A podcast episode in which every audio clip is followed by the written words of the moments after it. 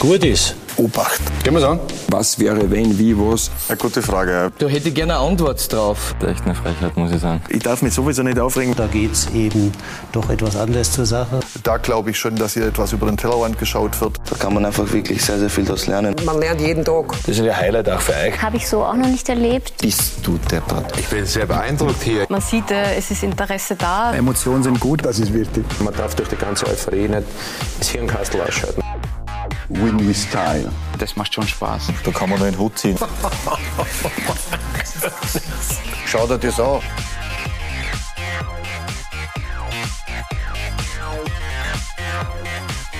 Der Montagabend auf Sky Sport Austria. Ich begrüße Sie ganz herzlich hier bei uns im Sky Studio zu Talk und Tore, unserem wöchentlichen Talk-Format. Und nach der 13. Runde hat sich einiges getan in der Tabelle. Rapid wieder auf Platz 5 und der WRC, der liegt auf Platz 3, nur zwei Punkte hinter Sturm Graz.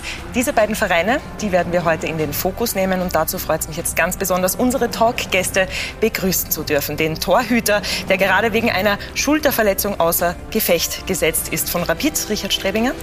Hallo, Dankeschön. Innenverteidiger und Führungsspieler beim WRC, Dominik Baumgartner. Hallo. Und natürlich unseren Sky-Experten, Tony Rambo Pfeffer. Schönen Abend. Schönen Abend. Es freut mich, dass ich euch heute begrüßen darf hier bei uns im Studio und möchte gleich bei Ihnen anfangen, Richard. Sie sind gerade verletzt, Schulterverletzung. Wie geht's Ihnen denn momentan? Ja, natürlich. So jeden Verletzten ist nicht ganz, ganz leibend, wenn man quasi der Mannschaft nur von außen die Daumen drücken kann und, und nicht am Platz wirklich aktiv eingreifen kann und, und helfen kann. Aber grundsätzlich ja. Es, es ist so, dass sich da Knochenmarksystem gebildet hat, was aber schon deutlich besser wird. Also ich mache schon deutliche Fortschritte. Es ist einfach jetzt so mit dem, mit dem Arzt und mit dem Physioteam so abgesprochen, dass ich einfach in der Kraftkammer bei den Übungen mich da herantast mit dem Physios und mit dem Reha-Trainer bis ich da komplett schmerzfrei bin. Da machen wir schon deutliche Fortschritte. Und wenn das möglich ist, wird es auch dann relativ rasch gehen, dass ich wieder am Platz zurückkehren kann. Ja, und Sie, meine Damen und Herren, Sie können sich heute einbringen bei uns mit Ihren Zuschauerfragen. Und da haben wir jetzt auch schon eine bekommen, und zwar von xlorry08. Und sie will von Ihnen wissen, Richard, wann Sie wieder fit sind.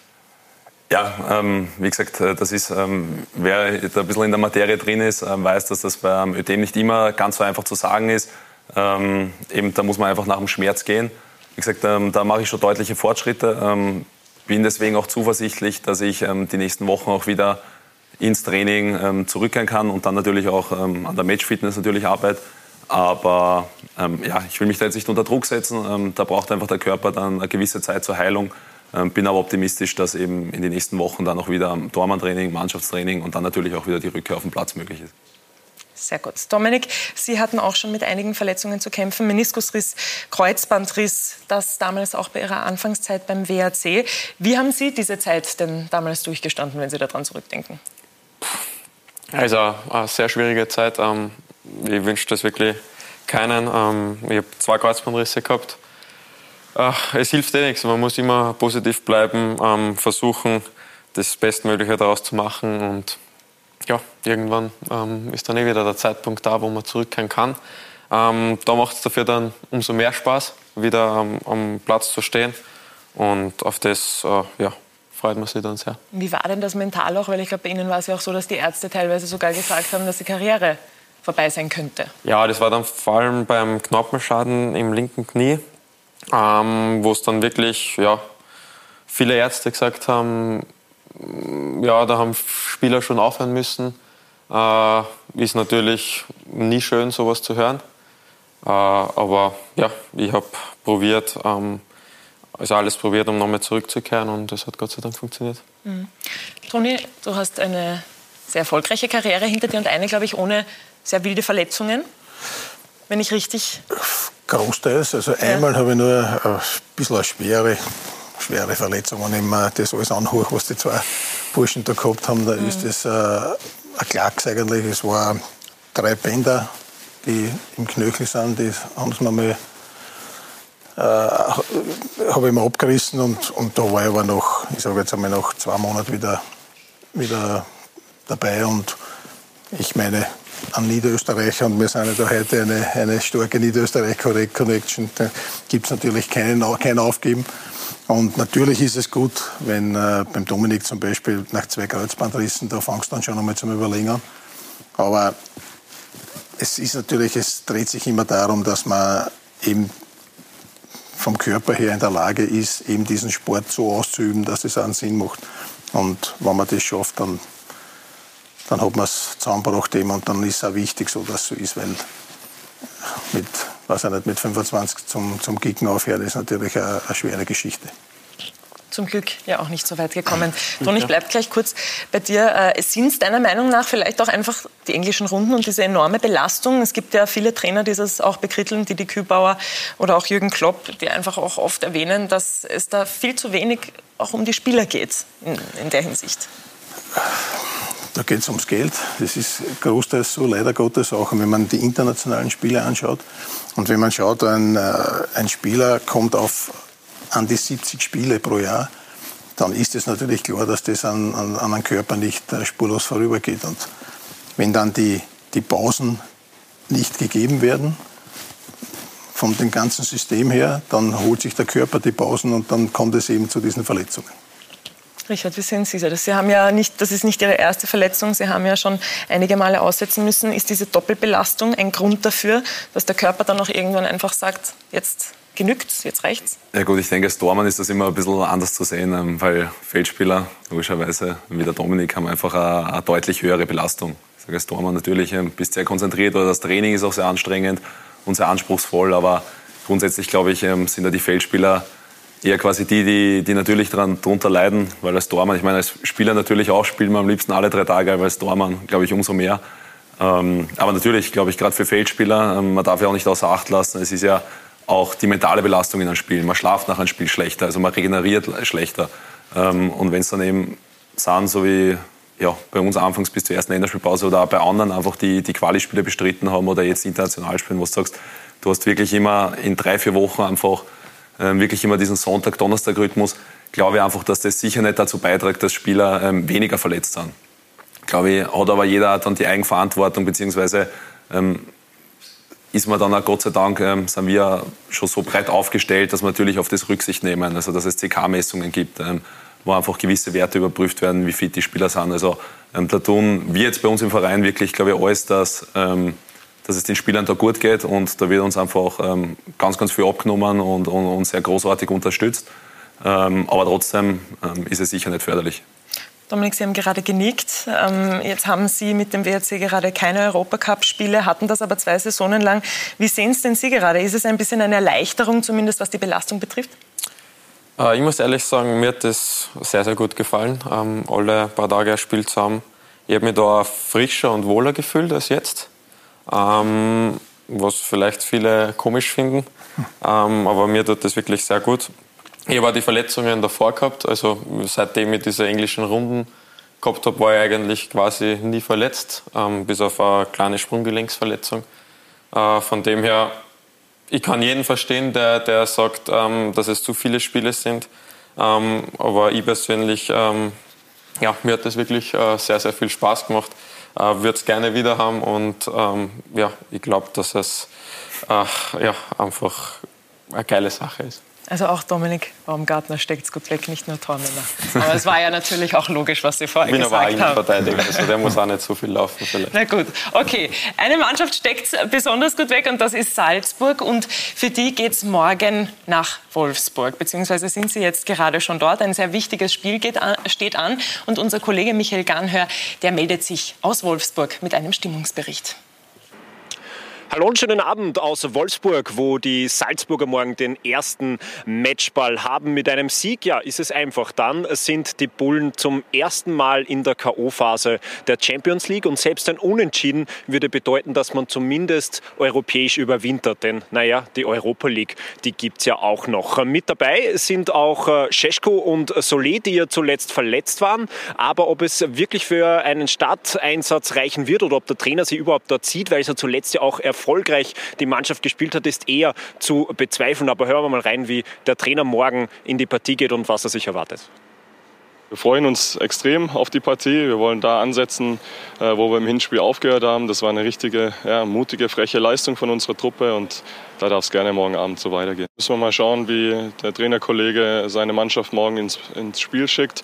Ich äh, habe aber klar vernommen aus dem Leverkusen-Spiel, dass sie einfach sehr, sehr engagiert aufgetreten sind. Das war schon äh, ein richtig ähm, ja, couragierter Auftritt von der ganzen Mannschaft. Da war Entschlossenheit zu sehen, da war auch äh, Zusammenhalt äh, erkennbar in den 90 Minuten gegen Leverkusen und ja, davon gehe ich aus, dass sie morgen da äh, ansetzen werden. Tja, und über das Salzburger Selbstvertrauen, ich denke, da brauchen wir nicht äh, viel sprechen. 21 Pflichtspieler haben die Bullen in den Beinen, die Bilanz 18 Siege und drei Unentschieden. Eigentlich unglaublich. Und wenn man auch bei der Wolfsburger Pressekonferenz war, dann merkt man auch, der Respekt vor den Bullen, der ist extrem groß. Egal ob bei der Mannschaft oder bei den deutschen Sportjournalisten. Es geht eigentlich nur darum, wie kann man die Salzburger stoppen, wie kann man gegen dieses starke Pressing agieren und wie stoppt man überhaupt diesen Karim Adiyemi. Und äh, Florian Kofeld, der hat sogar selbst gesagt, dass die Salzburger, die Spielweise auch eine Art Vorbild ist, eben wo er seine Mannschaft hinentwickeln möchte. So wie sie es durchziehen in der Liga und auch in der Champions League, ist es mit Sicherheit ein Team, was, äh, was das über jedes Spiel durchzieht, relativ egal, wie der Gegner heißt. Und äh, das ist schon was, wo wir auch wieder hinwollen, dass wir eine Art und Weise zu verteidigen haben, äh, wo der Gegner eigentlich, ich sage nicht egal ist, weil man muss es immer wieder anpassen und das finde ich, das tut Salzburg auch in Nuancen, aber wo die Art und Weise des Verteidigens sich nicht von Spiel zu Spiel verändert und deshalb wird unser Ansatz durchaus auch äh, morgen sein, auch unser Spiel durchzubringen, ja.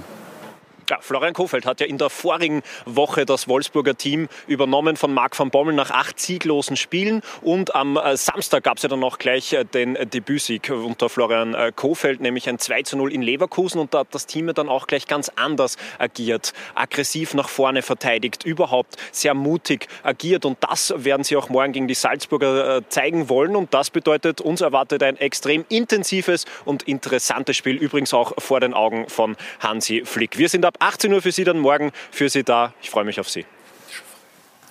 Michi, vielen Dank für deinen Stimmungsbericht aus Wolfsburg. Und Sie, meine Damen und Herren, haben es gerade gehört. Morgen live ab 18 Uhr auf Sky Sport Austria 2 können Sie das Spiel natürlich mitverfolgen. Das große Spiel Wolfsburg gegen Salzburg. Ja, Toni, was sagst denn du? Es wäre ja morgen, wenn Sie dieses Spiel gewinnen, die Salzburger fix, dass Sie zum ersten Mal in die K.O.-Phase aufsteigen. Traust du es ihnen zu? Allemal. Ähm, ich glaube, seit 92 gibt es 1992. Hat sie da schon auf der Welt? äh, gibt es diese Champions League. Und das war überhaupt der erste österreichische Verein, der es zusammenbringen würde, in die K.O.-Phase zu kommen. Ich meine, das ist eine historische Chance. Und ich traue es denen hundertprozentig zu und auch morgen schon, dass sie diese drei Punkte machen. Richard, trauen Sie es denn Salzburg zu? Sie haben gerade auch gesagt, Sie kennen den Trainer, den neuen Trainer Kofeld von früher, von Ihrer Zeit bei Bremen. Genau, ja. Trauen Sie es ihnen zu und was bringt auch dieser Trainerwechsel vielleicht bei Wolfsburg mit, damit Sie jetzt Aufschwung bekommen? Ja gut, ich denke, ähm, generell haben sie jetzt einen Sieger gefahren am Wochenende, was glaube ich immer Selbstvertrauen gibt. Aber ähm, um jetzt auf Salzburg zu kommen, denke ich schon, wenn man die letzten drei Spiele in der Champions League gesehen hat, ähm, wo sie eigentlich immer ja, glaube ich, auch verdient einfach die, die Punkte eingefahren haben oder beziehungsweise zweimal die Siege. Ähm, wie gesagt, denke ich schon, dass sie am Morgen gute Chancen haben, ähm, zumindest einen Punkt mitzunehmen oder vielleicht sogar zu gewinnen. Wie ist denn das jetzt, wenn man so seinen Konkurrenten aus der Liga zusieht da morgen? Kann man da wirklich zu Salzburg halten? Hält man, hält man einfach dann auch zu den österreichischen Vereinen Auf jeden im Fall. Europacup? Ja. Es ist einfach wichtig für den österreichischen Fußball, es war eine historische Chance und ich glaube, dass es nur eine Frage der Zeit ist, ähm, dass es Salzburg schafft. Ich glaube, dass es morgen schon so weit sein wird ähm, und ja, ich wünsche es allen österreichischen Vereinen. Ich glaube, Rapid hat auch noch ganz gute Chancen jetzt mit dem Sieg. Bei Sturm wird es, glaube ich, äh, sehr, sehr schwierig. Die haben einfach eine wirklich sehr schwere Gruppe. Und ja, der Lass, glaube ich, wird es auch relativ bald erledigt haben. Wir drücken auf jeden Fall allen österreichischen Vereinen die Daumen. Rapid haben Sie gerade schon angesprochen. Es geht international weiter, nicht nur für Salzburg, sondern auch für Rapid. Das Hinspiel haben Sie 2 zu 1 zu Hause gewonnen. Wie schätzen Sie denn das Spiel am Donnerstag ein von Ihrer Mannschaft? Ich denke schon, dass das ein bisschen anders wird. Ähm, Zagreb daheim, glaube ich, ähm, wenn sie ein bisschen anderes Gesicht zeigen, schon, schon noch mal dominanter auftreten. Aber ich glaube, wir haben schon im Hinspiel gezeigt, dass ähm, wenn wir die gleiche couragierte Leistung und ich glaube auch mit, den, mit der gleichen Überzeugung einfach in das Spiel gehen, dass da auch was möglich ist. Also natürlich ist Zagreb der Favorit, aber wie gesagt, ähm, ich denke, dass ähm, wenn wir, das ist immer die Grundvoraussetzung, einfach unsere 100 Prozent am Platz bringen, ähm, dass wir da auch was mitnehmen können. Das Spiel sehen Sie, meine Damen und Herren, natürlich auf, auch live hier auf Sky und zwar ab 21 Uhr am Donnerstag auf Sky Sport Austria 2. Dominik, Sie kennen Zagreb auch sehr gut von der letzten Saison. Jetzt hat Richard gerade gesagt, es könnte vielleicht ein bisschen etwas anderes werden, wenn man dort vor Ort spielt. Stimmt das? Ja, ich glaube, dass es dieses Jahr generell noch mal was anderes wird, ähm, weil wir haben ja vor leeren Zuschauerrängen gespielt. Äh, ich glaube, dass dort eine gute Stimmung herrschen wird.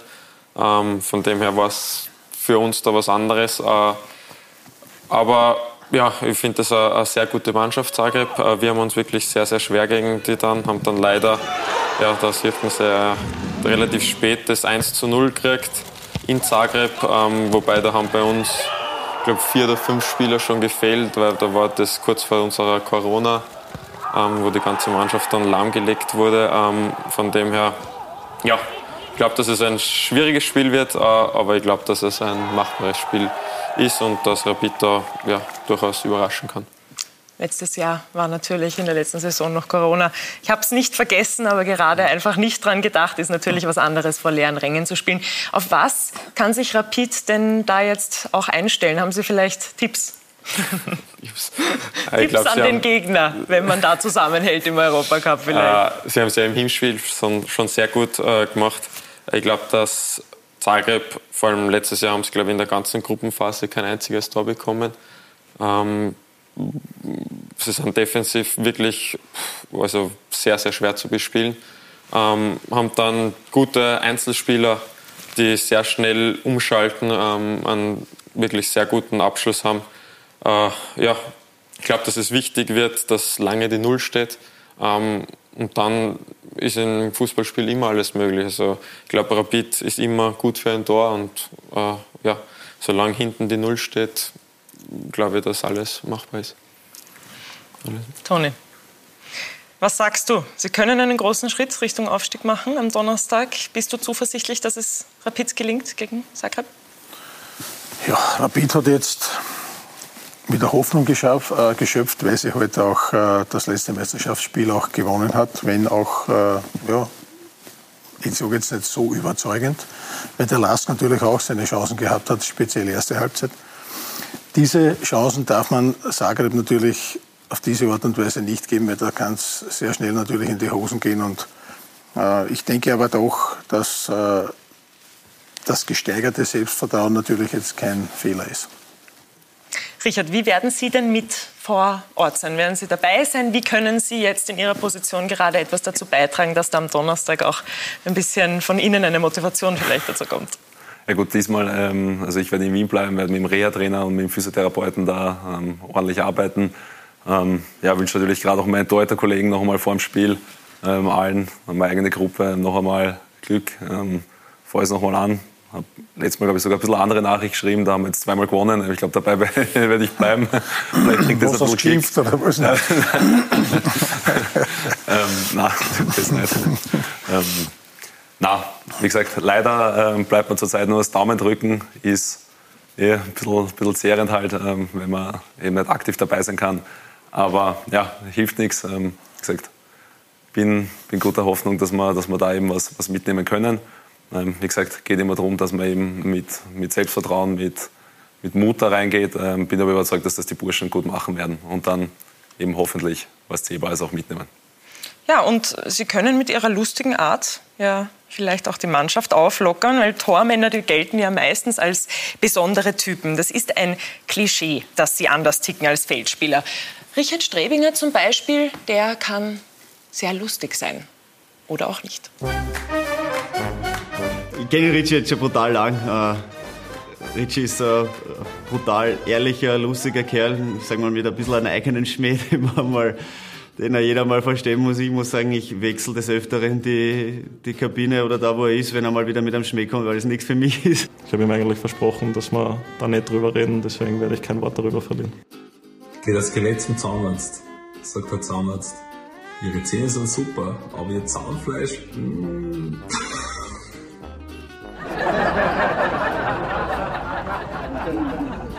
Kommt die Frau völlig euphorisch heim. Schatz, Schatz, ich hab heute im Lotto 10 Millionen Euro gewonnen. Bock deine Sachen.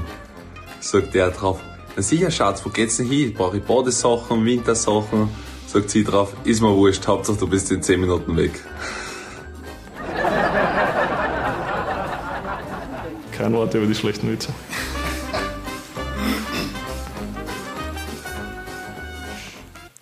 Die Teamkollegen, die scheinen es nicht so lustig zu finden, aber vielleicht für unsere Zuschauer. Richard, haben Sie einen jugendfreien Witz auf Lager für unsere Zuschauer über Talk und Tore? Ja, ich habe gewusst, dass das kommt. Ähm, der, der mit dem Skelett eigentlich, den habe ich mal eigentlich mitgenommen, weil ich den super finde. Ähm, ganz, ganz kurzen fällt mir jetzt momentan nicht ein. Muss ich leider enttäuschen, vielleicht bin ich gleich drauf. Ähm, ja, aber man merkt, vorher habe ich einen erzählt, leider nicht ganz jugendfrei, muss man ehrlich sagen, aber ist ähm, gut angekommen. Ähm, ja, ich glaube, man hat es gemerkt in der Mannschaft. Ähm, kommt sich nicht immer so gut an, aber ähm, ja, ich bleibe da drauf und hoffe, dass ich immer wieder immer einen kurzen Lacher ergatter. Ja.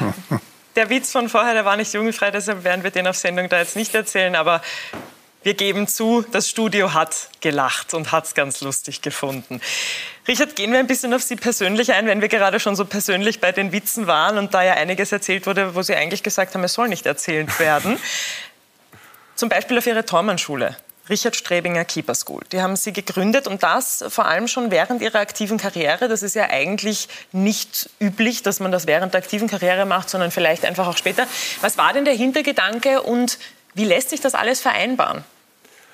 Ja, der Hintergedanke ist eigentlich der, dass ich ähm, also momentan, ich meine, man kann sich ja immer ändern, aber sicher auch meine Zukunft nach der aktiven Karriere einfach sehr hauptberuflich äh, mit Kindern im sportlichen Bereich ähm, zu arbeiten. Und natürlich ähm, bietet sich ähm, das Dormenspiel an, weil ich das einfach mein Leben lang mache und ich glaube auch am besten weitergeben kann. Und noch dazu ist, glaube ich, einfach wichtig, ähm, auch wo jeder für sich einfach auch irgendeinen Ausgleich findet. Ähm, und ich glaube einfach, die Arbeit mit Kindern äh, macht mir einfach extrem viel Spaß und ist einfach äh, für mich ähm, eigentlich ein Hobby, mehr Hobby als jetzt ein Beruf oder irgendeine Aufgabe nebenbei. Und das waren eigentlich alles die Beweggründe, einfach weil ich das Kindern weitergeben will ähm, und weil man das einfach auch ein bisschen einen Ausgleich schafft, also auch auf mentaler Ebene, wo ich sage, okay, ich habe eine Familie, ich habe den Fußball und kann das, muss sagen, habe natürlich auch ein großartiges Trainerteam, auf das ich da zurückgreifen kann, weil ich natürlich nicht immer Zeit habe und auf was ich mich da einfach ähm, blind verlassen kann. Aber wo ich einfach merke, okay, das holt mich wieder ein bisschen runter, wenn ich einfach den Kindern was mitgeben kann und hilft mir einfach auch ähm, ganz speziell auch einfach ähm, am Platz dann wieder gute Leistungen zu bringen. Ähm, und das sind alles die Beweggründe, ähm, warum ich das einfach jetzt dann schon in die Wege geleitet habe. Familie ist Ihnen ja auch besonders wichtig. Sie haben auch zwei Söhne. Äh, sind die da vielleicht auch manchmal vor Ort und trainieren mit? Ja, auf jeden Fall. Also manchmal, meistens eigentlich verbinden wir das mit einem Familienausflug, wo man vorher, also es ist in Wiener Neustadt, ähm, ich komme aus, der, aus dem Bezirk Wiener Neustadt, ähm, vorher oft, also eben wenn ich nachmittags frei habe, ähm, was essen gehen, einfach gemeinsam. Der Große ist jetzt gerade sechs Jahre alt worden, ist zwar noch ein bisschen zu jung, aber weil er nach mir kommt, ist er dort sicher nicht der Kleinste und ähm, trainiert eigentlich auch schon fleißig mit und ist auch ganz stolz, wenn er eben mitmachen darf bei den bei die acht, neunjährigen. Und ja, deswegen ähm, passt das eigentlich gut zusammen und ähm, ja, ist eigentlich die ganze Familie dabei und, und auch den Kindern taugt das, ähm, wenn sie dann dort vor Ort sind. Und Ihre Frau unterstützt all das auch zu 100 Prozent? Auf jeden Fall, ja, die findet das super. Und ähm, das war natürlich auch die Grundvoraussetzung, ähm, dass das von der Familie auch natürlich ähm, da gut reinpasst. Dann liebe Grüße an die Frau, weil es ist auch wichtig, dass eine starke Frau hinter Richard Strebinger steht. Ähm, Sie hatten selbst auch bekannte Trainer mit Hedel, Peyer und Macho haben. Ähm, wer war denn, wenn Sie jetzt zurückdenken, auch an die Zeit bei Rapid, der, von dem Sie vielleicht am meisten lernen konnten bis jetzt? Boah, ich glaube, ähm, da würde ich jetzt ähm, jedem Unrecht tun, wenn ich nicht sagen würde, ähm, dass man, glaube ich, vor jedem ähm, sehr viele Dinge mitgenommen hat. Ich glaube, ich bin generell ein Mensch, der einfach ähm, sich auf, auf alles einlässt und, und einfach dankbar ist, ähm, wenn, wenn Trainer am Werk sind, die sich einfach einen Kopf machen und ähm, ja, da zum Beispiel kann man jetzt den Jürgen auch rausnehmen, der ähm, ist sinnbildlich. Äh, ein Beispiel, weiß ich noch, letzten Winter, das beschreibt dann einfach perfekt, wo es, glaube ich, einmal minus 16 Grad gehabt hat, ähm, wo wir Torhüter rausgegangen sind und ich dachte, boah, heute jetzt in Schnee reinschmeißen und dann wirst nass. Und dann sehen wir schon in Jürgen am Platz draußen, wie er schon den Platz ein bisschen freigeschaufelt hat, schon die Dummies und alles aufgebaut hat, ähm, wo man einfach merkt, ähm, was, was er, glaube ich, auch für unsere Gruppe, aber auch für die ganze Mannschaft einfach auch ein bisschen vielleicht sogar ähm, ein Vorbild ist, was einfach Professionalität ähm, vorleben ist. Also was ich sogar dann später auch als Dormantrainer einfach mitnehmen kann, ähm, wie er sich vorbereitet, wo du wirklich, wenn Sonntag ein Match ist, Samstag nach dem Abschlusstraining, ähm, quasi weißt, es ist eigentlich alles, was irgendwie im Spiel vorkommen kann, ähm, die Woche über abdeckt worden. Also ähm, das ist schon wirklich sensationell, muss man sagen. ich glaube, Dormantrainer kriegen sowieso eigentlich nie Lob. Also an alle drei natürlich ein, ein großes Kompliment. die haben mich die Jahre und ich glaube, dass ich nicht immer ein einfacher Typ bin, aber die Jahre immer mörderisch unterstützt ähm, und versucht einfach mich aufs, aufs beste Level zu bringen. Und ähm, ja, dafür bin ich natürlich sehr, sehr dankbar. Und wie gesagt, ähm, beim Jürgen kann man eben das sagen, ähm, dass einfach die Professionalität ähm, bei ihm an allererster Stelle steht und dadurch einfach auch, glaube ich, ähm, für uns als ganze Gruppe, dass das sehr, sehr wichtig ist und uns das einfach weitergibt. Und die Dinge, die Sie von den dreien mitbekommen haben, wollen Sie dann in der Traumannschule wahrscheinlich auch weitergeben? Auf jeden Fall mitunter. Eine Sache, ähm, die Sie vielleicht auch weitergeben in der Tormann-Schule, in der Richard Strebinger Keeper School, ist, dass man Helm trägt als Tormann. Oder wird das dort nicht eingeführt von, von Beginn an? Nein, eingeführt jetzt nicht. Ähm, gibt auch eine lustige Geschichte, dass letztes Mal eine Mama mich angerufen hat, ähm, dass halt äh, ihr Sohn halt unbedingt mit dem Helm spielen will und was ich davon halte. Ähm, und habe ich gesagt, ja, warum nicht, wenn er das unbedingt will. Und ähm, dann sind sie, glaube ich, gleich an dem Tag ähm, den Helm kaufen gefahren und da haben wir so einen Ernährungsworkshop ähm, gehabt, ähm, in, in der Dormanschule integriert. Und ist ja die ganze Stunde eigentlich innen drin. Also da war gar nicht das Training mit dem Helm einfach da gesessen, äh, weil er quasi so stolz war. Also ähm, ja, ist glaube ich, ist, glaube ich, wenn die Kinder das wollen, eine coole Sache, aber ähm, natürlich kein Muss. Ich glaube, da muss das jeder selber für sich entscheiden. Und ja, genau. Toni, was sagst du, inwiefern fällt man auf, wenn man so besondere Dinge, sage ich jetzt einmal auch macht, als Spieler, wie zum Beispiel der Helm bei Richard Strebinger, den man ja auch von Peter Cech schon kennt, sind das doch Dinge, die dann vielleicht auch ja, einfach helfen, um aufzufallen als Spieler? Tormänner sind eigene Spezien, äh, haben in Sommerhandschuhe auch, mal. Also, nein, Spaß beiseite ist jetzt natürlich ein sehr, sehr wichtiger Part in einer Mannschaft. Der letzte halt, letzte Instanz und dadurch natürlich auch ein bisschen eigen, ist keine Frage. Sagst du aber selbst. Ja. Äh, ich, ich weiß nicht, ob man unbedingt auffallen möchte damit. Ich denke, dass der Richard das aus einem guten Grund natürlich trägt, um eben äh, versichert zu sein oder sagen wir so, dass er einfach äh, ab äh, oder dass er einen Schutz hat, sozusagen, wenn eben bestimmte Situationen passieren. Und ein Tormann ist ja, man muss sich das einmal vorstellen, pro Training links, rechts, immer und dann kommt der Stürmer auf dich zu. Der, der schießt dir den Ball vor, vor, einen, vor einen Meter genau ins Gesicht, was auch immer. Das, und dieser Helm äh, hilft dir natürlich da schon, äh, um eben da geschützt zu sein. Und das wird, glaube ich, der, der einzige Grund sein. Ich meine, Eitelkeit haben natürlich die Torhüter auch. Ich habe mit einem Herrn Lindenberger zusammengespielt. Also der hat sein ganzes Haus voller Spiegel gehabt, glaube ich. Und dementsprechend war auch natürlich die Föhnwelle. Also, und hat auch ein bisschen länger gedauert, dass wir dann rausgegangen sind, weil er halt nur ein bisschen gebraucht hat bei seinen Haaren. Nein. Ich glaube einfach, dass es notwendig ist, dass man, äh, wenn es für einen selbst okay ist, dass man mit sowas spielt, dass man ihm geschützt ist, dann dann passt es einfach. Also ich glaube nicht, dass es der Eitelkeit wegen ist.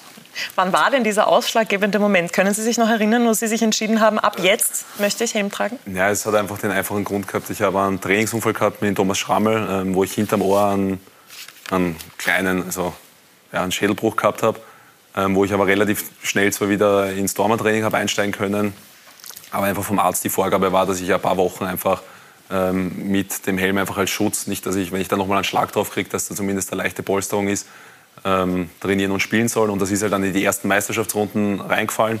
Ähm, habe da einfach auch eine, eine gute Performance gezeigt, ähm, habe mich da wohl gefühlt, habe dann auch ab und zu mal wieder ohne Helm trainiert, habe aber gemerkt, okay, ähm, das ist über die Wochen einfach so quasi so reingegangen in meinen Körper, dass ich mich damit einfach wohler fühle und deswegen habe ich einfach mich dann entschieden, dass ich, dass ich dabei bleibe.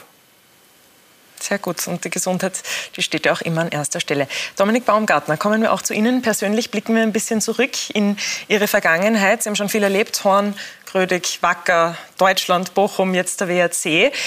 Man hat das Gefühl, dass Sie jetzt so richtig angekommen sind. Sie sind erst 25 Jahre alt. Hat das Umfeld beim WRC vielleicht auch ein bisschen dazu beigetragen, dass Sie jetzt da sind, wo Sie sind? Ja, auf jeden Fall. Also ich glaube, ich habe von ja, Kind auf äh, immer bei eher kleineren Vereinen gespielt. Ähm, wenn jetzt mal ja, mit Abstrichen Wacker und äh, dann Bochum rausnehme. Ähm, weil Horn war ja immer sehr familiär. Äh, genauso Grödig, ein, ein, sehr kleiner Verein. Ähm, und das ist halt jetzt beim WRC wieder sehr ähnlich. Ähm, und das ist einfach, ja, solche Vereine, da fühle ich mich wohl. Ähm, und von dem her, glaube ich, passt das wirklich sehr gut. Sie wirken am Platz sehr, sehr ruhig und abgebrüht. Sie sind auch ein Führungsspieler, Abwehrchef. Woher kommt in diesem Alter bei Ihnen, denken Sie auch schon, diese Reife? 25 ist ja doch jung, sehr, sehr jung eigentlich. Ja, wobei, äh, wenn man sich den heutigen Fußball anschaut, da ist man mit 25 äh, eh schon gar nicht mehr so Im jung. Fußball, aber reif bedeutet nichts. ähm, von dem her, äh, ja, ich glaube, äh, es hat auch schon auch mit den Verletzungen zu tun. Ähm, das war früher nicht so der Fall, äh, weil es jetzt einfach so ist, dass ich den Fußball wirklich genieße, ähm, weil ja, ich habe gesehen, wie schnell es gehen kann, dass einfach was anderes zum Thema wird. Ähm, von dem her bin ich einfach froh, dass ich Fußball spielen kann. Ähm, es macht mir sehr viel Spaß und ja, deswegen ja, bin ich da sehr, sehr ruhig und ja, ich versuche die Ruhe auch auf die anderen auszustrahlen.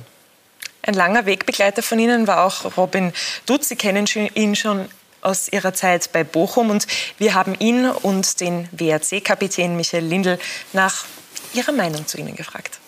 Wenn die Struktur in der Mannschaft stimmt, ist er natürlich schon einer, der mit seiner Präsenz hinten abräumen kann, äh, auch den Ball spielen äh, kann. Er ist einfach auch ein guter Typ und für mich natürlich eine wichtige Säule in diesem Defensivkonstrukt. Und, aber auch da will ich wie bei der Mannschaft das jetzt noch nicht auf ein so hohes Schild äh, heben, denn ich will, dass sich alle entwickeln und äh, Domme kann sich auch noch entwickeln. Aber der Stand ist schon nicht schlecht, muss ich sagen. Ich denke, auf, zu, zu einem richtigen, ähm, richtig, richtig guten Führungsspieler, einem richtig guten Verteidiger herangewachsen. Ich denke, wie er gekommen ist, hat er das, das eine oder andere Problemchen gehabt, aber Mittlerweile über seine Qualitäten äh, müssen wir nicht reden. Ist sicher ja, Top-3-Verteidiger in der ganzen Liga. Deswegen für uns unheimlich wichtig, speziell mit seiner Schnelligkeit, auch mit seiner Technik, mit seinem Aufbauspiel. Ja, einfach ein guter Typ, ähm, den wir ja, natürlich sehr, sehr gerne in der Mannschaft haben. Ah, er ist schon ein braver und ordentlicher. Ich habe ihn ja schon in Bochum gehabt. Äh, dort war er deutlich stiller von der Persönlichkeit her. Hier ist er schon äh, merkt man schon, dass er so zur Führungsgruppe gehört. Er ist kein Lautsprecher, aber ist einer, dem seine Meinung zählt einfach und äh, hat sich gegenüber der Bochumer Zeit, finde ich, schon noch mal entwickelt. Ja. Er ist schon recht unbekümmert. Er ist auch in der Kabine, muss man sagen. Ähm, ab und zu ein kleiner Schlauberger, ähm, aber das lassen wir ihm gerne. Aber nee, ich denke einfach, dass er, dass in der Mannschaft sich unheimlich wohl fühlt. Wir, haben, wir verstehen uns alle richtig gut. Deswegen ist das, glaube ich, schon speziell bei ihm auch ein Punkt, äh, der ihn so gut machen lässt. Definieren Sie bitte den Schlauberger. ja, weiß nicht. Er hat immer zu allem ein Thema, zu allem eine Meinung. Und ähm, ja, ab und zu ist er ein bisschen Kritikresidenz. Äh, Residenz. Resistenz. Resistenz, das ist ein Wahnsinn. Ähm, ja, und deswegen ist er ab und zu einfach ein kleiner Schlauberger. Kritikresidenz oder auch resistent ja, und zu allem eine Meinung. Müssen wir noch üben, was könnte er denn damit meinen? Ähm, ja. Verstehen Sie es? Also sehen Sie es genauso? Äh, teilweise ja. Ähm, beim Schlauberger gebe ich ihm recht. Ähm, das kommt, glaube ich, von meiner Mama ein bisschen.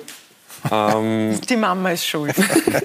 ja, irgendwo muss sie auch schuld ja. sein. Die wird er Freude haben. Das ist ein Wahnsinn. Haben, weil ich schaue nicht zu gerade. Ähm, liebe Grüße an die Mama. Grüße. Genau. Ähm, also ja, er hat schon in gewissen Punkten recht. Und wo zum Beispiel könnte das hervorkommen? Haben Sie da einen, einen, einen konkreten Moment, wo Sie dann zum Beispiel auch einmal sagen, nein, jetzt machen wir es so oder anders? Nein, es geht gar nicht so um, ums Machen, sondern einfach, auch wenn ich nicht gefragt wäre, äh, gebe ich meine Meinung dazu. Ähm, und ja, ob das dann immer jedem passt, äh, weiß ich nicht. Ähm, und da ja, komme ich schon manchmal vielleicht ein bisschen ja, so schlaubergerisch rüber. Ähm, aber ich glaube, jeder, jeder versteht ein bisschen meinen Schmäh und von dem her, glaube ich, ist das kein Problem. Robin Dutt hat ja auch gerade erwähnt, Sie kennen sich schon aus Ihrer Zeit bei Bochum, dass Sie jetzt nicht mehr so ruhig sind wie, wie früher. Wie war denn Ihr Verhältnis damals schon zu Robin Dutt? Na, das Verhältnis war immer sehr gut. Ähm, ich glaube, um was es da vor allem gegangen ist, ist, ist in der Mannschaft. Ähm, damals bin ich halt ganz neu zu einer Mannschaft dazugestoßen. Das war meine erste Auslandsstation. Ähm, von dem her, ja, gebe ich ihm da vollkommen recht, dass ich da ein bisschen ruhiger war. Es war nicht so eine einfache Zeit in Bochum. Ähm, ich habe zwar am Anfang ja, sehr gut reingefunden, habe dann ein paar Fehler gemacht. Das äh, war dann wirklich schwierig für mich. Ähm, und jetzt beim WRC war es jetzt so, dass ich schon zwei Jahre jetzt beim WRC davor war. Dann ist er gekommen, von dem her war ich schon in der Mannschaft ähm, perfekt integriert. Ähm, war ihm schon ja, Führungsspieler und deswegen wird seine Dings jetzt gewesen sein, dass ich ja, nicht mehr so ruhig bin. Ähm, ich glaube, wenn ich na, ein bisschen länger in Bochum geblieben wäre, dann wäre es dort auch nicht anders gewesen. Sie waren 2019 bei Bochum in der zweiten deutschen Bundesliga und obwohl Sie schon in Deutschland waren, Sie haben es jetzt gerade angesprochen, die Zeit war auch nicht ganz einfach für Sie, haben Sie dann doch wieder diesen Schritt zurück nach Österreich gewählt? War es dann auch, wie Sie gerade erwähnt haben, einfach weil Sie sich noch nicht, nicht ganz wohl vielleicht dort gefühlt haben? Oder was war der Grund, diesen Schritt zum WRC zu machen? Ja, es war dann relativ spät, also es war glaube ich Ende August, wo wir dann ein Gespräch gehabt haben mit der sportlichen Führung von Bochum, wo wir dann beide beschlossen haben, dass es besser wäre, ähm, dass ich eine Leihe halt anstreben sollte. Ähm, von dem her hat sich dann der WRC irgendwie so ergeben. Das, was für mich sehr spannend war, eben mit der Europa League. Und ja, dann hat es am Anfang mit der Verletzung eigentlich nicht so funktioniert. Äh, dann ist Corona gekommen, war eigentlich die Leihe schon fast wieder vorbei, aber dann haben wir doch noch die, die Saison fertig spielen können und plötzlich hat es eigentlich hervorragend funktioniert. Wir haben uns wieder für die Europa League qualifiziert. Ähm, der Trainer, also Ferdinand Feldhofer damals, wollte unbedingt, dass ich bleibe. Ich habe mich sehr, sehr wohl gefühlt ähm, und von dem her war es dann eigentlich keine Frage mehr. Es war dann nur mehr, ähm, ja, ob die Vereine zueinander finden. Das hat, hat Gott, sei Dank, Gott sei Dank geklappt. Ähm, und von dem her ja, war es dann für mich eigentlich keine Frage mehr, dass ich beim WRC bleibe.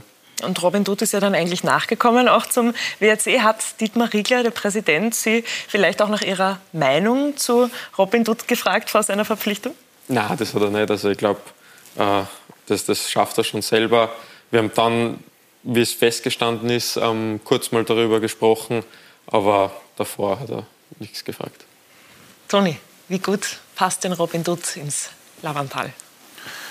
Ja, nach anfänglichen Schwierigkeiten, da hat es ja gar nicht so gut ausgeschaut, da haben wir schon diskutiert, ein Lindl zu alt, was auch immer, da werden es Probleme kriegen. Wir alle wurden eines Besseren belehrt und natürlich braucht denn jeder Trainer auch einmal eine Akklimatisationsphase und die hat er bekommen. Und jetzt rennt es wirklich. Und äh, so wie sie gegen Graz aufgetreten sind, muss man schon sagen, alle ihren Wert, auch wenn natürlich das eine oder andere Glück dabei war, weil natürlich Sturm auch dann dominant war. Aber du musst einmal 3 zu 0 dort gewinnen in Graz und das ist schon ein Ausrufezeichen und ähm, nach den letzten Leistungen ist der WRC nicht zu Unrecht jetzt an dritter Stelle. Ja, und man merkt, dass Werkel rennt und man hat auch das Gefühl, dass innerhalb der Mannschaft da einfach eine Einheit auch irgendwie ist, dass sehr, sehr gute Stimmung auch beim WRC herrscht. Stimmt das? Ist diese Wahrnehmung richtig so und äh, wie viel trägt das auch gerade zum Erfolg bei? Ja, ich glaube, das ist das, was den Verein immer ausgezeichnet hat. Ähm, wir sind halt einfach ein, ein kleiner Verein.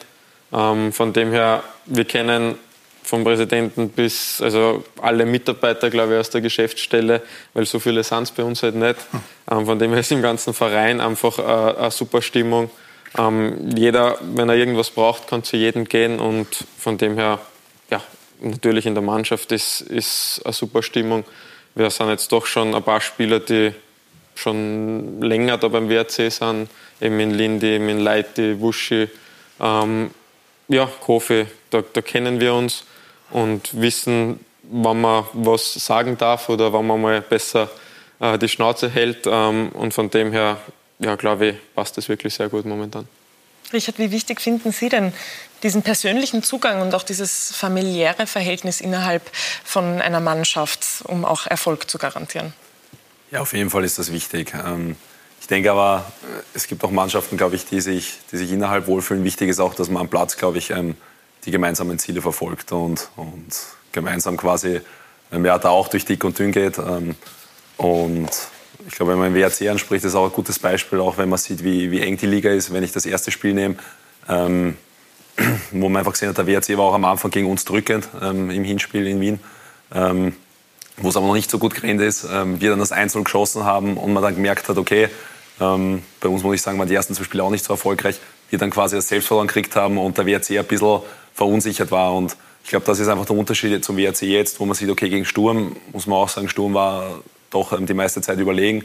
Aber ähm, da sieht man, was mit einer Mannschaft passieren kann, wenn man ein, zwei Erfolgserlebnisse hintereinander hat, dass man einfach diese Sicherheit hat, okay, wir spielen das zu Ende, 90 ähm, Minuten. Und ähm, das ist, glaube ich, in jeder Mannschaft wichtig, bei uns umso wichtiger. Ich glaube, das haben wir gerade letzte Saison überragend bewiesen, dass wir auch einige Spiele gehabt haben. Man kann nicht jedes Spiel auf 100 Prozent spielen, aber wo man einfach letzte Saison auch vom Trainerteam natürlich vorgegeben, einfach einen gemeinsamen Plan gehabt haben, wo wir gewusst haben, okay, so machen wir das. Und wenn es nicht rennt, ähm, wissen wir, okay, wir verteidigen unser Tor und wir kommen zu unseren Chancen. Und ähm, das war jetzt auch zum Beispiel gegen Lask der Fall, was, ähm, wo wir, sage ich mal, die, die Spiele davor ein bisschen ähm, uns nicht so clever angestellt haben, nochmal zwei späte Gegentore gekriegt haben ähm, in der Liga, ähm, wo wir gegen Lask, glaube ich, genau das wieder gezeigt haben. Nicht so gut reingestartet, aber eben auch mit natürlich mit Anweisungen von außen, aber auch in der Mannschaft. Einfach das noch in der ersten Halbzeit quasi schon berichtigt, also in die richtige Richtung geleitet und dann halt noch ähm, an drei eingefahren.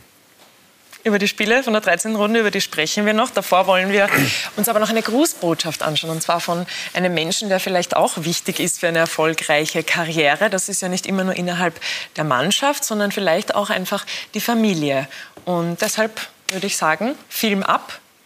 Sie wissen schon, wer jetzt kommt, oder? Hallo Wien ins Studio. Hallo, mein liebster Bruder Dominik. Äh, ja, ich wollte so ein bisschen über unsere Geschichte als, als Fußballer sprechen. Ich glaube, wir haben ja früh gemeinsam begonnen eigentlich zu spielen, beziehungsweise ich eher mit dir. Ich bin immer mit dir, mit deinen Freund und mit Papa äh, im Garten mitgerannt als kleiner Zwerg. Hab gerade einmal Renner kennen, aber wollte immer schon mitspielen. Da habe ich mich natürlich durchsetzen lernen müssen gegen euch, weil ihr natürlich größer wart, aber das hat mich, glaube ich, als Spieler sehr geprägt. Äh, Deshalb glaube ich, ist auch so ein bisschen ja, meine, meine technische Fähigkeit äh, entstanden. Natürlich warst du immer auch für mich ein kleines Vorbild, äh, ja, weil du einfach immer ein paar Jahre vor mir warst und, und da habe ich immer ein bisschen aufgeschaut. Äh, du warst früher auch Offensivspieler, äh, bist dann immer weiter zurückgewandert. Ich glaube, jetzt bist du auch dort, wo du hingehörst, bist doch eher aus der Kategorie eine Hauen. Äh, na, Spaß beiseite, du bist hast dich sehr, sehr gut, glaube ich, auch entwickelt, hast, was ich oft bekrittelt habe, endlich auch äh, offensiv Kopfballstärke entwickelt, äh, du machst Tore. Das, das gefreut mich, weil ja, da habe ich oft gesagt, das kann nicht sein, dass ein Spieler mit der Körpergröße und mit dem Kopfballspiel keine Tore macht, das, das gibt's nicht. Du sagst, es liegt daran, dass der Michi Lindl die Bälle nicht immer dort hinbringt, wo sie gehören, aber ja, anscheinend funktioniert es jetzt besser. Also ja, das passt da. Ja, und ansonsten ja, freue mich einfach für, für den Weg, den du jetzt gehst. Ich glaube, ja, du hast gerade in die letzten Jahre einen Riesenschritt in die richtige Richtung gemacht und bin sicher, dass da noch einiges kommen wird. Ich freue mich drauf äh, und klar, wir haben, oder ich habe ein ganz großes Ziel mit dir. Äh, ich glaube, wir haben einmal in der 21 zusammengespielt. Das große Ziel muss sein, irgendwann im A-Team mindestens ein Spiel gemeinsam zu machen. Also gib Gas, reiß deinen Arsch auf und dann sehen wir uns hoffentlich. Ja, so redet der jüngere Bruder mit einem, wenn der Traum ist, gemeinsam im Nationalteam zu spielen. Ist das ein realistischer Traum? Ja, ich glaube, dass es momentan, so ehrlich muss man sein, sehr schwierig ist. Wir haben, glaube ich, in Österreich sehr, sehr gute Innenverteidiger. Ähm, aber ja, der Traum ist trotzdem da. Äh, von dem her, im Fußball kann es immer sehr schnell gehen. Mal schauen, was die Zukunft bringt. Christoph hat gerade gesagt, dass Sie sein Vorbild sind. Ist er das auch auf eine Art und Weise für Sie und was sagen Sie zu, zur Karriere auch von Ihrem kleinen Bruder? Ja, was soll man zu der Karriere sagen? Also, ich glaube, er ist jetzt äh, 22 Jahre alt, äh, hat in Hoffenheim keine Ahnung, wie viele Spiele schon gespielt, äh, ist im Nationalteam eigentlich jetzt Stammspieler. Ich glaube, so jung schon so viel erreicht zu haben, da gibt es nicht viele, die das geschafft haben. Aber ich glaube, dass trotzdem noch immer sehr, sehr viel möglich ist. Und er sagt es selber immer, also er sagt selber, dass er einen Traum hat, ähm, die Champions League zu gewinnen. Äh, ich wünsche ihm da wirklich alles, alles Gute. Äh, ich glaube auch, dass es möglich ist. Äh, ich glaube, die Fähigkeiten hat er dazu. Ähm, ich glaube, ein Vereinswechsel wird es dazu noch brauchen. Ähm, aber das weiß er selber auch. Mit Hoffmann wird es nicht möglich sein. Aber ja, über seine Fähigkeiten, glaube ich, weiß jeder in Österreich Bescheid. Ja, und jetzt noch so ein kleiner Einblick vielleicht ins Privatleben. Wie schaut das am Wochenende aus? Telefoniert man da auch nach den Partien miteinander? Wie sieht da der Austausch aus? Ähm, ja, telefonieren haben wir eigentlich äh, sehr selten. Ähm, wir schreiben schon des Öfteren. Äh, wir ja, wünschen uns natürlich Glück vor dem Spiel. Äh, dann nach dem Spiel besprechen wir vielleicht die eine oder andere Szene. Hin und wieder gibt es äh, Videokonferenzen mit Mama, Papa, Chrissy und ich ähm, wo halt dann alle vier am Handy sitzen und äh, über Video das Spiel besprechen oder wenn es ein Sonntag ist, wo beide spielen, einfach beide Spiele besprechen. Äh, ja, so schaut das halt dann bei uns aus. Ja, und die Mama freut sich sicher auch über die Videokonferenzen, auch wenn sie manchmal schuld ist oder diejenige ist, die auch ein Schlauberger ist, oder wie haben Sie gesagt? ja, sie kann es auch. Jetzt haben wir eine Zuschauerfrage reinbekommen und zwar von Sebastian Skorre. Der möchte etwas von Ihnen wissen zu Ihrem Vertrag. Dominik, wie sieht es bei Ihnen mit einer Vertragsverlängerung beim WAC aus? Ja, ich glaube, das Thema Vertragsverlängerung beim WAC ist so eine eigene Sache. Ähm, das braucht immer recht lange, da ist der WAC immer recht spät dran. Ähm, aber ich mache mir da überhaupt keinen Stress. Also ich habe noch bis Sommervertrag. Äh, dann hat der WRC noch eine Option auf ein weiteres Jahr. Von dem her ja, bin ich eh noch äh, gebunden an den WRC. Und ja, dann werden wir wahrscheinlich nächstes Jahr irgendwann in die Gespräche gehen. Also ich glaube nicht, dass wir da jetzt schon einen Stress machen müssen. Also Sie würden gerne noch bleiben? Ja, momentan spricht äh, wenig dagegen.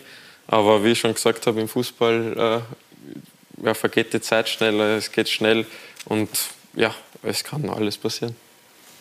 Richard, wie sieht denn bei Ihnen die Zukunft, auf, Zukunft aus? Da läuft ja auch jetzt der Vertrag im Sommer aus. Was sind denn Ihre Ziele? Wo stellen Sie sich Ihre kommenden Jahre vor? Ich glaube, ähm, jeder weiß, dass, ähm, wie ich zu Rapid stehe. Das ist natürlich ähm, für mich natürlich Rapid vor allem der interessanteste Verein in Österreich ist, weil da eigentlich immer was los ist und es nicht langweilig wird.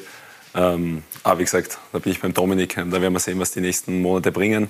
Ähm, ist natürlich auch klar, dass das gerade für Rapid ähm, jetzt Corona-bedingt auch nicht einfach war und ähm, das, glaube ich, einfach ein bisschen auch äh, hinten anstehen hat müssen, ähm, logischerweise. Aber ähm, so wie die anderen Spieler auch, natürlich nimmt man darauf Rücksicht.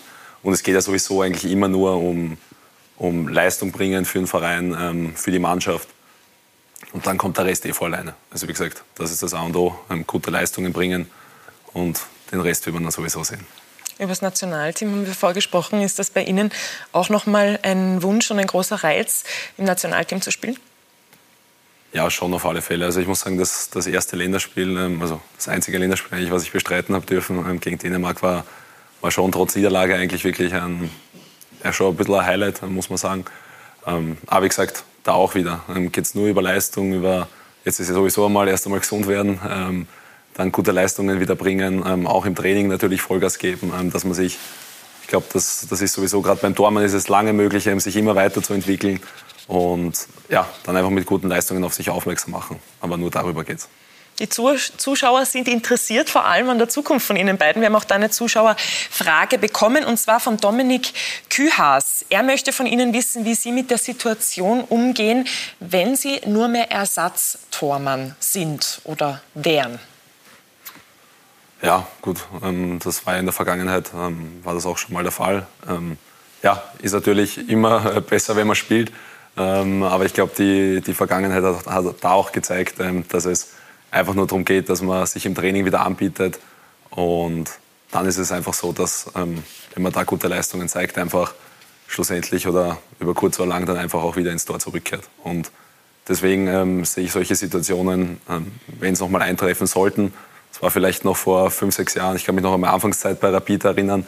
Ähm, wo auch der Jan, muss man sagen, sehr, sehr gute Leistungen gebracht hat. Ähm, Jan Nowota damals.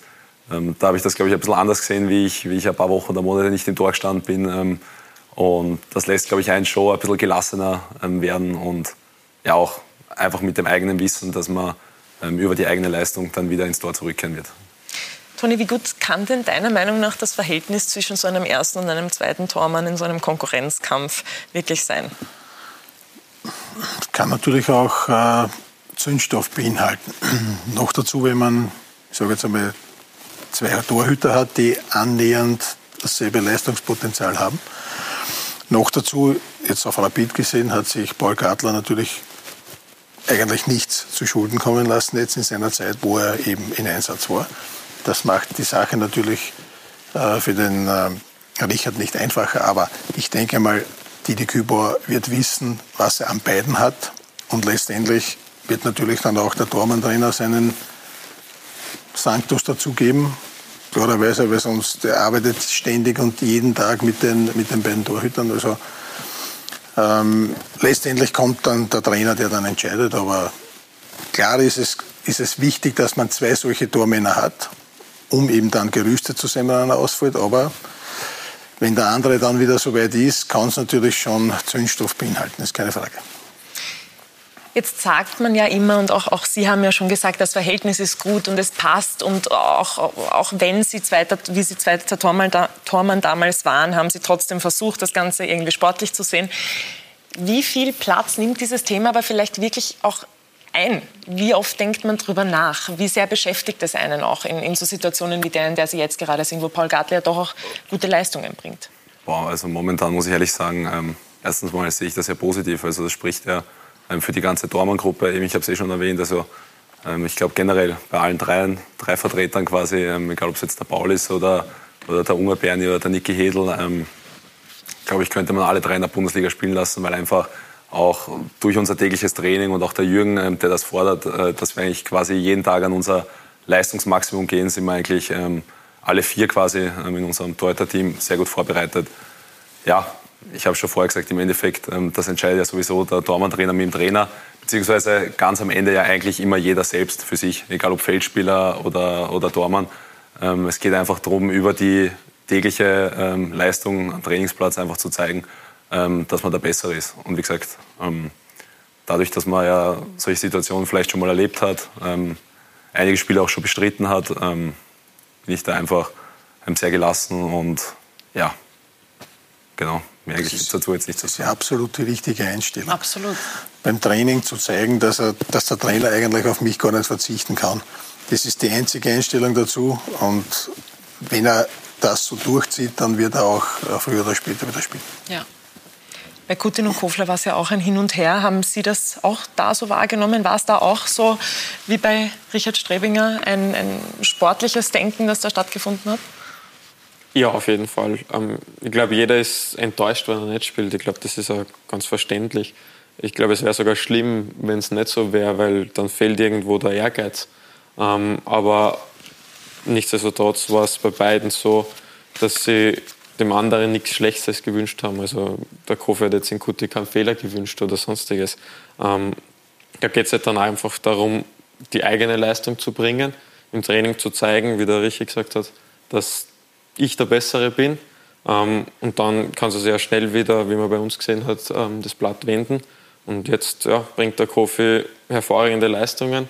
Jetzt ist der Kutti wieder ein bisschen hinten dran, ähm, kann sich aber genauso schnell wieder ändern. Also von dem her äh, einfach am Ball bleiben und dann ja, wird der Bessere immer spielen. Genau so ist es. Und damit blicken wir jetzt auf die aktuelle sportliche Situation, und zwar in die 13. Runde und auf die Tabelle, die ja in dieser Saison sehr eng ist und wo sich einiges tut. Wir schauen uns da mal an, wie das gerade aussieht. Ja, und der WRC da jetzt auf Platz 3, nur zwei Punkte Unterschied zu Sturm Graz und Rapid auf Platz 5. Auch das sieht man gerne. Last jetzt auf dem letzten Tabellenplatz mit 10 Punkten. Ja, und so schaut's aus. Da gibt es einiges zu sehen, aber es kann sich auch immer noch ganz viel drehen und wenden. Und Toni, wir haben ja immer von einer Dreiklassengesellschaft gesprochen. Gibt es die jetzt eigentlich noch? Hat der WRC jetzt aufgeschlossen zu Sturm oder ist es jetzt wieder nur eine Zweiklassengesellschaft? Ja, die eine Klasse, da brauchen wir nicht drüber diskutieren. Die steht genau. fest. Die anderen, ähm, wenn man jetzt den Lask vielleicht herausnimmt, der dann die unterste Klasse im Moment ist, und dazwischen ist kaum äh, punktemäßig ein großer Unterschied. Und das macht die ganze Geschichte natürlich äh, so interessant. Ähm, wenngleich natürlich der Meister wahrscheinlich wieder ähm, Salzburg heißen wird. Ähm, aber absolut verdient, muss man dazu sagen. Aber natürlich für die Spannung in der Meisterschaft nicht optimal. Aber es geht schon sehr, sehr knapp herunter und speziell dann äh, um die 22. Runde herum, wenn es dann heißt, wer ist bei den oberen sechs dabei, wird es, glaube ich, sehr, sehr eng werden. Dann schauen wir auch gleich auf die Spiele. Sturm gegen WRC, ein 3 zu 0 Sieg für den WRC. Vier, fünf Pflichtspielsiege in Folge waren das jetzt. Warum läuft es denn beim WRC gerade einfach? Ja, es war einfach sehr wichtig, dass wir Spiele gewonnen haben. Dadurch steigt natürlich immer das Selbstvertrauen. Ähm, und ja, momentan ist es halt so, äh, dass wir ja nicht immer die besten Spiele zeigen vielleicht, aber einfach die Spiele gewinnen. Ich glaube, wir haben jetzt in den letzten vier Bundesligaspielen ein Tor bekommen. Das ist natürlich um einiges weniger, als was wir am Anfang der Saison bekommen haben. Ähm, und dadurch ist es halt viel einfacher, Spiele zu gewinnen. Und dass wir vorne die Qualität haben, dass wir in jedem Spiel ja, zwei, drei Tore schießen können. Äh, ich glaube, das, das wissen wir, das wissen auch die anderen Mannschaften. Und wenn wir dann hinten schaffen, dass die Null steht, ähm, dann werden wir die Spiele gewinnen. Ja, und einer ist auch ganz besonders aufgefallen mit zwei Toren in den letzten beiden Spielen. Michael Lindl, auch gegen Sturm wieder. Wir sehen das Tor jetzt auch noch einmal. Wie wichtig ist denn ein gut gelaunter Michael Lindl auch für den Erfolg vom WRC? Ja, natürlich äh, sehr wichtig, wenn man sich die Tore anschaut. Ich glaube, äh, ja, zweimal hintereinander so ein Tor zu schießen oder ein ähnliches Tor zu schießen. Äh, es gibt in Österreich da glaube ich nicht viele Spieler, die, die so einen linken Fuß haben und mit dem linken Fuß sowas können. Ähm, oder generell auch einen rechten Fuß, das ist jetzt wurscht welcher Fuß. Ähm, und es ist, ja, er ist einfach unser Herz. Äh, wenn, wenn er einfach gut drauf ist, er gut spielt, ähm, dann, dann schießen wir einfach Tore. Ähm, egal, ob es jetzt er selber ist oder ob er dann halt wieder äh, äh, ja, irgendeinen anderen trifft. Äh, er ist einfach ja, da immens wichtig für uns und ja, gibt es eigentlich gar nicht mehr zu sagen. Beim WRC, da war es zuerst ein Ab und dann ein Auf. Beim WRC, da läuft es einfach und es geht weiter aufwärts, nicht nur sportlich, sondern auch in der Mannschaft. Markus Klimmer. Wenn's läuft. Ja, das ist seine Distanz, das ist seine Distanz und das nächste Traumtor von Michael Lindl. Dann rennt auch der Schmäh. Wenn Sie sich bitte. Kann ruhig so weitergehen. Dankeschön. Gaukel, jetzt ist er natürlich wieder gut drauf, ist eh klar. Ist der Lindl gut drauf, dann jubelt der WAC. Ist der Lindl glücklich, dann freut sich der WAC. Sicher ein Faktor für diesen Aufschwung der vergangenen Wochen. Sein Instinkt, seine Präzision. Ich weiß schon, dass ich einen guten Ball spielen kann, damit das der Stürmer verwerten kann. Das ist einfach Fakt. Und da, da sträube ich jetzt auch nicht dagegen, das zu sagen, sondern das ist einfach so, haben, denke ich mal, die Zahlen und Fakten haben das die letzten Jahre einfach belegt. Somit kann ich das ganz gut einschätzen, ohne jetzt ähm, ja, überheblich zu sein, sondern das ist einfach so. Und ich denke schon, dass ich auch die Stürmer besser gemacht habe. Die Laune ist aber auch schon eine andere diese Saison. Ah, ich bin äh, riesig enttäuscht, wirklich. Ich kann mich nicht erinnern, dass ich mal so enttäuscht war nach einem Fußballspiel. Diese absolute Leere. Ich glaube, die ganz einfachen Erklärungen gibt es in so Situationen nicht. Ja, ein Wellenbad der Gefühle. Ein Auf und Ab. Wir stehen wieder da wie die Eierbären. Keine Konstanz, kein Selbstvertrauen, keine großen Sprünge in der Tabelle. Wenn du so lange Trainer bist wie ich, dann weißt du, wenn du Mannschaften schon mal gehabt hast, die Defensivprobleme haben und du zwingst sie zu sehr in eine defensive Ordnung, dann geht es wieder zu Lasten deiner Offensive. Klar, dass dem Trainer dann diese Szene hier so richtig gut tut. Wir sind in Runde 11. Den Lass konnte ausbremsen, umschalten, Gegenangriff Tor. Ganz einfach. Erleichterung. Es geht weiter aufwärts. Ja, man wundert sich ja immer wieder, wenn man so lange dabei ist wie ich, das sollte man irgendwann mal meinen, man hat schon so viele 1-0-Siege erlebt und man muss nicht aufgeregt sein. Und mit meinen 56 Jahren bin ich da immer noch manchmal wie so ein kleiner Junge nervös da außen. Ich weiß auch nicht, wahrscheinlich legt sich's nicht. Oder wenn es sich legt, dann höre ich auf. Die Nervosität gestern aber hält sich wohl im Rahmen. 3 zu 0 bei Sturm Graz und plötzlich wieder ganz nah dran an Platz 2. Vor die fünf Runden waren wir noch mit Abstiegskandidat. Es geht so schnell momentan, man muss natürlich äh, auf der Hut sein. Aber ja, ich bin ein Mensch, der nach vorne schaut. Äh, jetzt haben wir nur mehr zwei vor uns. Und ja, ich, ich träume wieder von großen Sachen da. Ich glaube, es ist möglich dieses Jahr. Und deswegen bin ich da und deswegen werde ich noch äh, da richtig Gas geben. Nur mehr zwei vor ihnen. Sie träumen von großen Sachen. Was die wohl noch vorhaben?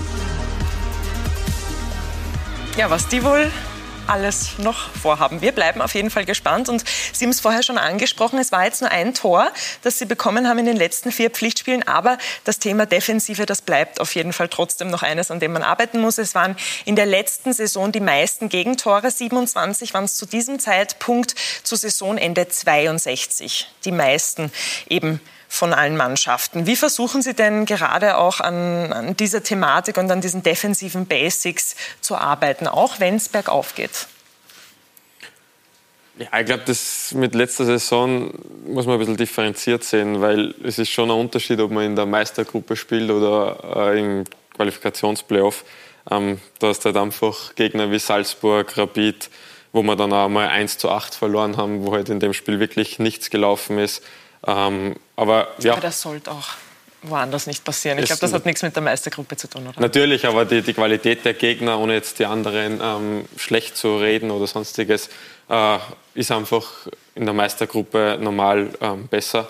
Ähm, aber ja, es stimmt trotzdem, dass es zu viele Gegentore waren und es hat, ja, wenn ich mir das 3-3 da anschaue gegen Ried, wo wir schon 3 0 vorne waren, das, dieses Spiel darfst du eigentlich nie nicht gewinnen. Ähm, und ja, aber in den letzten Spielen haben wir es einfach geschafft. Ähm, wir sind wieder zurück zu unserer, ja, sagen wir mal, alten Stärke gekommen, dass wir einfach kompakt ähm, gegen den Ball arbeiten, ähm, dass wir wirklich versuchen, das Tor einfach zu verhindern, ähm, wo auch die Stürmer wirklich äh, sehr, sehr viel arbeiten für uns. Ähm, der Röche macht da wirklich irrsinnig viele Meter, wenn man das einmal anschaut. Äh, das ist schon, es macht uns einfach dann hinten das sehr viel einfacher.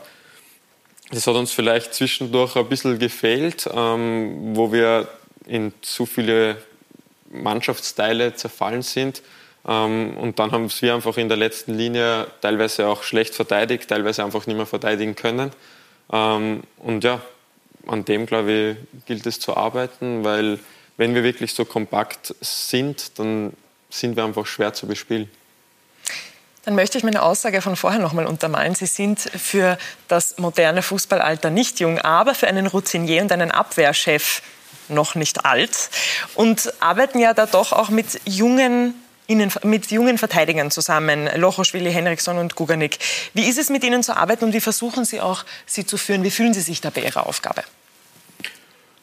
Ja, ich probiere einfach, sie zu unterstützen. Ähm, ich glaube, so ein ja, Abwehrchef gibt es bei uns in dem Sinn gar nicht unbedingt. Natürlich, ich bin der Älteste, ich habe jetzt alle Spiele gemacht, ähm, aber ich glaube, im modernen Fußball ist es einfach wichtig, dass die, die ganze Viererkette äh, funktioniert, äh, weiß, was der andere macht ähm, und da jetzt immer das über den Abwehrchef zu sprechen, ähm, da tut mir eh ein bisschen schwer, weil nur weil jetzt der sagt, wir stehen fünf Meter höher oder fünf Meter niedriger oder tiefer, ähm, ja, weiß ich nicht, ob das jetzt zu viel bringt, wenn nicht alle davon überzeugt sind.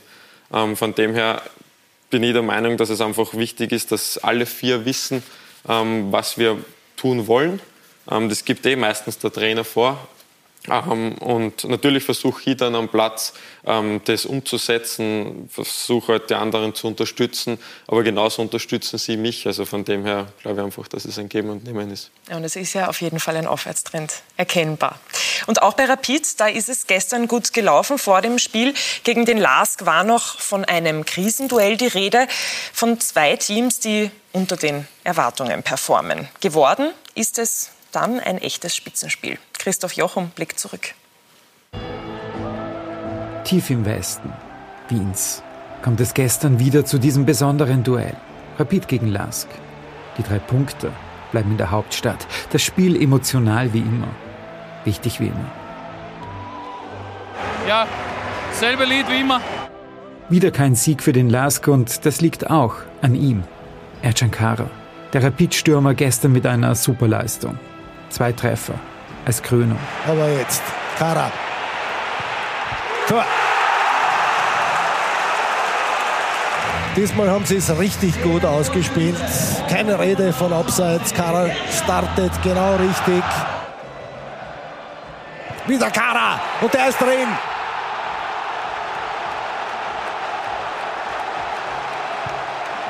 Ich sage, es war eine gute Mannschaftsleistung und dass ich halt äh, mit meinen Toren unserer Mannschaft helfen konnte, äh, ist einfach wunderschön für mich. Ich werde heute sicher gut schlafen.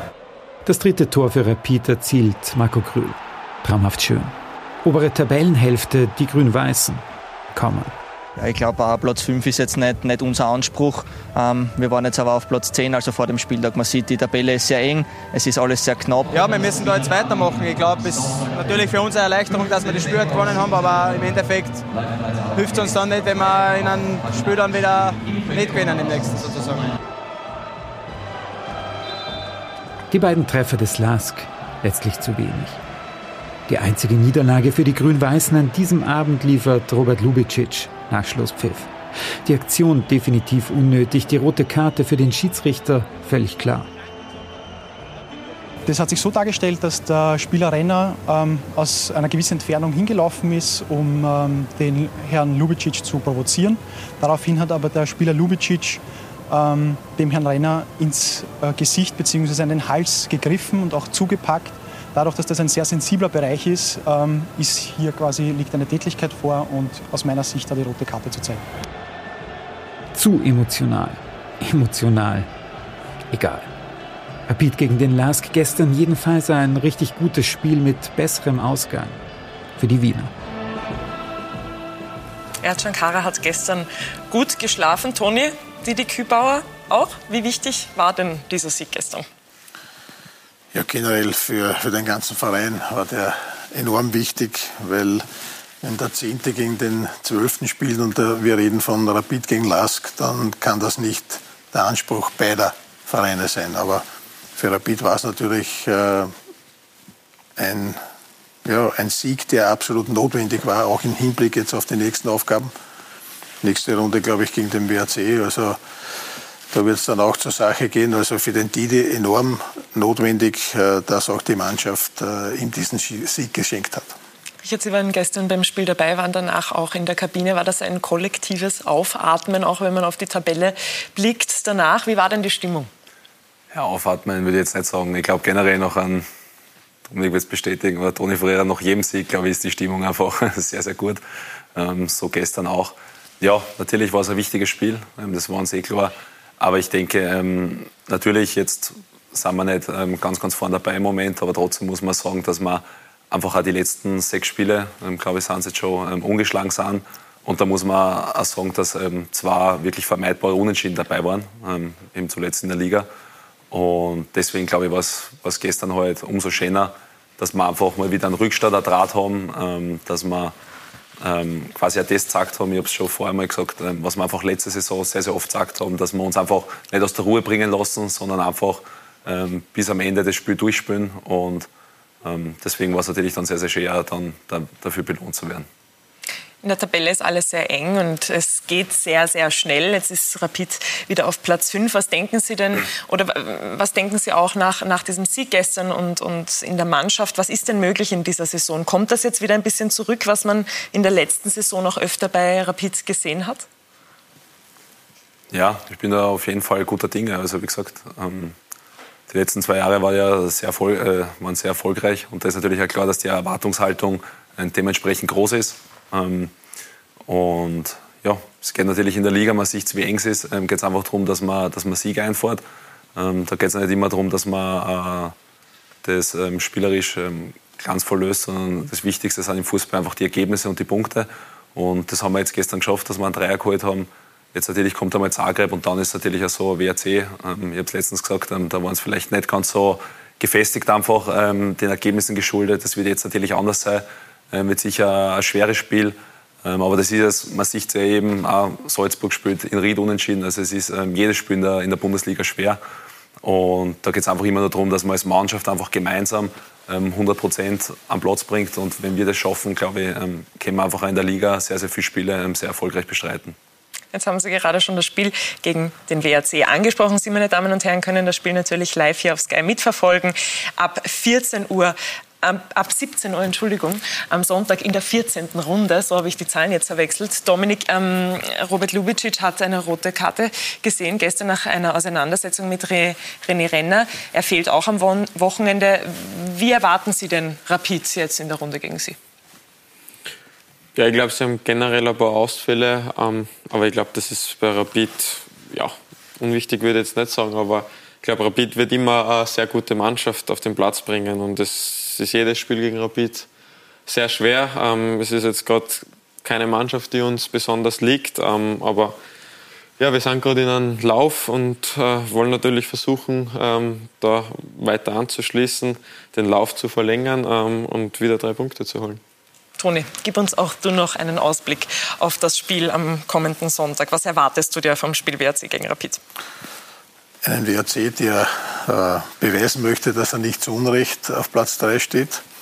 Und Rapid äh, will beweisen, äh, dass sie natürlich einen Aufwärtstrend zu verzeichnen haben. Und natürlich kommt jetzt wieder die ähm, Belastung dazu im, äh, im Europacup wo es natürlich auch eine Rolle spielen kann, was jetzt Müdigkeit anbelangt, was die Reisestrapazen und so weiter. Also es ist nicht so einfach. Aber ähm, Rapid liegt dem WRC nicht so. Das weiß man aus der Vergangenheit, aber Statistiken sind dazu da, dass sie gebrochen werden. Also auch da kann man natürlich äh, Hoffnung schöpfen aus Kärntner Sicht. Statistiken sind dazu da, um gebrochen zu werden. Und als Abschluss der Sendung, wir sind nämlich schon am Ende angelangt, was erwartest du dir denn von den beiden Vereinen generell in der Saison? Vielleicht noch so ein kleiner Ausblick. Ja, ich denke schon, dass äh, beide Mannschaften bei den oberen sechs dabei sein werden. Na bitte. Dann würde ich sagen, das nehmen, nehmen Sie beide an, oder? Diesen Ausblick in den oberen sechs. Das, das ist das Ziel auf jeden Fall. Ist auf jeden Fall das Ziel. Damit, meine Damen und Herren, würde ich sagen, verabschieden wir uns jetzt. So schade es auch ist. Ich finde, es war eine sehr angeregte und schöne Runde. Vielen herzlichen Dank, dass Sie heute mit dabei waren und sich Zeit genommen haben. Toni, war schön, dass du auch wieder an meiner Danke Seite auch. warst. Und wir freuen uns, wenn Sie beim nächsten Mal wieder einschalten bei Talk und Tore am Montag wünschen. Bis dahin noch einen schönen Abend, eine schöne Woche und bis bald. Auf Wiedersehen.